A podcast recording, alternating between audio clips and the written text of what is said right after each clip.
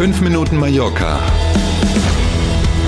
mit Hanna Christensen und Klaus Vorbrot.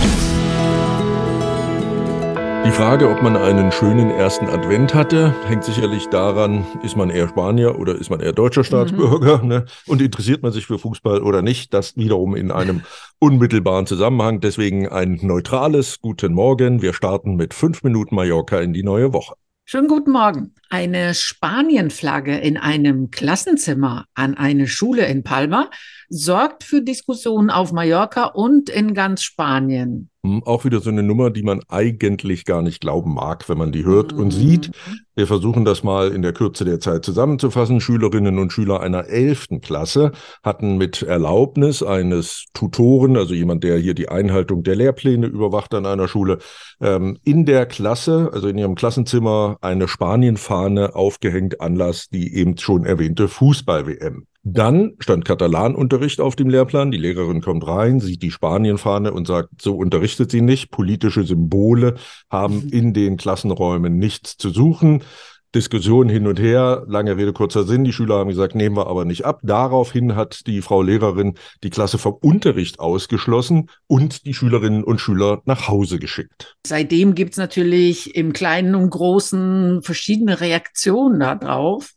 Na, erstmal waren die Eltern entsetzt. Also es gibt Reaktionen mm. in mhm. allen Social Media Kanälen, aber eben auch offiziell, kommen wir gleich drauf. Die Eltern entsetzt, weil es qua Gesetz so ist, wenn eine Schule mal Schülerinnen und Schüler nach Hause schickt, Klammer auf Minderjährige, Klammer zu, mm. dann müssen vorher die Eltern informiert werden, damit die Kinder im Ernstfall nicht einfach vor der Tür stehen, weil die Eltern zum Beispiel arbeiten sind und so. Das ist nicht passiert. Und natürlich auch gibt es in der Presse und in den sozialen Netzwerken heftigen Ärger. Da ist wieder das alte Thema mm. Katalan versus mm. Spanisch und Co. Ja. Ne? Mhm. Es gab ja sogar sogar gestern an einem Sonntag politische Reaktion. Mhm. Die Präsidentin Armengol hat sich zugunsten der Lehrerin äh, geäußert. Wir erinnern, Armengol, Sozialdemokratin. Klar. Dagegen war natürlich gleich auf dem Posten die konservative Partei in der Opposition. Also da bahnt sich eine kleine Regierungskrise hingegen diese Woche, würde ich ja. schätzen. Und wie du sagst, wieder mal wegen Katalan. Genau, also ein bisschen wahrscheinlich übers Ziel hinausgeschossen. Per se ist es ja so, auch in Deutschland kennen wir die Diskussion, vor allen Dingen aus dem Süden Deutschlands dürfen eigentlich, in dem Fall waren es religiöse Symbole in so einem Klassenraum hängen oder nicht. Hier geht es um politische Symbole. Jetzt ist die Fahne des eigenen Landes irgendwie mhm. auch ein politisches Symbol, aber deswegen die Schüler gleich nach Hause zu schicken und rauszuschmeißen, mhm. im wahrsten Sinne des Wortes, wir werden das mal weiter beobachten, dieses Thema in dieser Woche. Das ahne ich auch, wenn wir dazu noch einiges lesen und hören. Ganz anderes Thema, das berühmte Schneckenrestaurant Sa Caragolera bei Benisalem schließt im Dezember für immer. Diesmal nicht aus wirtschaftlichen Gründen, sondern der Betreiber hat gesagt, nach rund zehn Jahren sei es jetzt Zeit für eine neue Etappe in einem, in seinem Leben. Das hat er gegenüber der Mallorca-Zeitung in einem Interview formuliert. Schnecken gelten ja hier auf Mallorca, in ganz Spanien übrigens, durchaus als ausgemachte Delikatesse. Bei Ausländern nicht ganz so beliebt. 99 Prozent der Gäste in seinem Restaurant in den letzten zehn Jahren waren tatsächlich Spanierinnen und Spanier. Und was war das ganz Besondere, außer Caracoles natürlich, Schnecken, genau. aber man, da war noch ein, ein extra Punkt, kann ich genau, mich erinnern. Ne? Schnecken kriegt man ja auch in anderen mhm. Restaurants, stehen die auf der Karte. Hier ist es so, dass die Schnecken direkt von der eigenen Farm kamen, mhm. auf der die Tiere also gezüchtet und auch aufgezogen wurden. Die war unmittelbar am Restaurant. Und das mhm. war es eben, was diesen Laden in Anführungszeichen zu einem ganz besonderen gemacht hat.